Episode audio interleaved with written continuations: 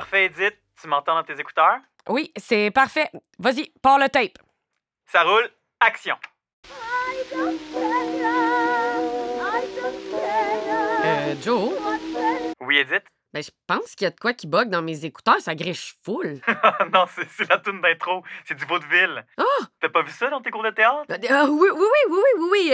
euh, euh, by the light of the silvery moon, I want to spoon to my honey I'll croon, love stone. Hein? Wow! Ouais, des- y a-tu du vaudeville sur le chemin des cantons? Ça serait malade. Mais non. Ah, Euh, par contre, tu connais le village de dans le Haut-Saint-François? ah, ah. Ça se trouve à être le lieu de naissance d'une des plus grandes vedettes du vaudeville américain. Notre épisode s'intitule d'ailleurs De Dodswell au vaudeville. On dirait un exercice de diction. De Dodswell au vaudeville, de Dodswell au vaudeville, de Dodswell au... Eva Tanguay, de son nom. Excuse-moi de t'interrompre. Non, non, je- non, fais-le. Euh, Eva va vite quitter Dodswell et devenir vedette de vaudeville.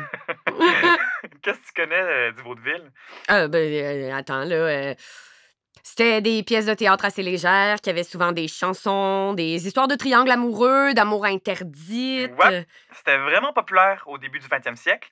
Aux États-Unis, on parlait d'au-dessus de 500 salles de théâtre de vaudeville. Une industrie de 100 millions de dollars. OK! Wow! En argent d'aujourd'hui, c'est genre 2 milliards de dollars. Puis Eva Tanguay, de Dodswell, était l'équivalent vaudeville de Madonna ou Lady Gaga. Eva de Dodswell était big! Hmm. Puis c'est surtout que sa montée sur les planches coïncide avec l'avènement des journaux à grand tirage à New York. Fait que notre Eva, elle pouvait pas aller au restaurant, assister à un spectacle ou, euh, je sais pas moi, se chicaner avec une autre star du vaudeville sans qu'on en parle dans les journaux. Le début du gossip! Mhm. Il paraît qu'il y avait bien des affaires qui étaient stagées aussi pour vendre de la copie.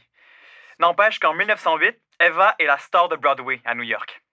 Elle gagne 3500 dollars par semaine, ce qui fait d'elle l'artiste la mieux payée aux États-Unis après Harry Houdini puis Buster Keaton. Quand même, hein? La tune qu'on entendait au début, là, attends, euh, euh, je vais te la remettre.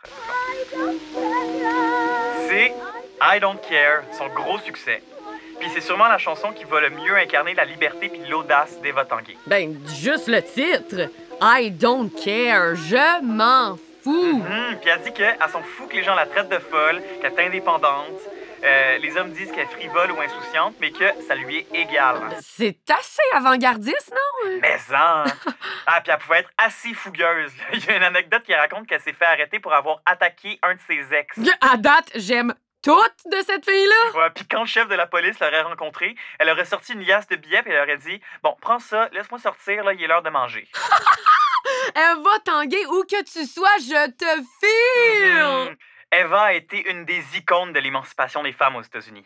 Avec son autonomie financière, sa façon d'assumer sa sexualité, elle a galvanisé le mouvement des suffragettes qui militaient pour le droit de vote en Amérique du Nord.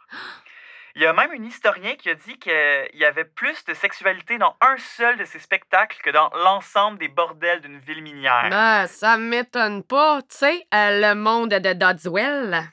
Qu'est-ce qu'ils ont, le monde de Dodswell? Non, Je le sais pas, j'ai dit n'importe quoi. Ils sont bien fins, là. Mais, mais tu sais, mettons qu'elle est surtout née à Dodswell. Elle a déménagé avec sa famille aux États-Unis à l'âge de 4 ans. C'est pas grave, ça. Elle est née ici. Ça restera toujours la petite Eva Tanguay de Dodswell. Après une aventure à Hollywood où elle va tenter de produire son premier film, qui va s'avérer un échec commercial et professionnel, et surtout après le crash boursier de 1929, Eva Tanguy va perdre toute sa fortune, soit 2 millions de dollars. Elle va devoir vendre à rabais ses 25 maisons. L'histoire se souviendra surtout de son caractère fougueux et libéré, et comme bien des figures historiques marquantes, elle va mourir seule, presque aveugle et ruinée. Une petite fille de 7 ans nommée Britney Spears va même entamer sa carrière de chanteuse en interprétant son célèbre I Don't Care. L'Histoire en Cannes est une production de Traces et Souvenances pour le Chemin des Cantons. Les textes sont de William S. Messier. La recherche est de Laurent Busseau, avec les voix de Anne-Catherine Chaquette et François-Louis Lorrain. Ce projet a été soutenu financièrement par le ministère des Affaires municipales et de l'Habitation dans le cadre du volet Soutien au rayonnement des régions du Fonds Région et Ruralité.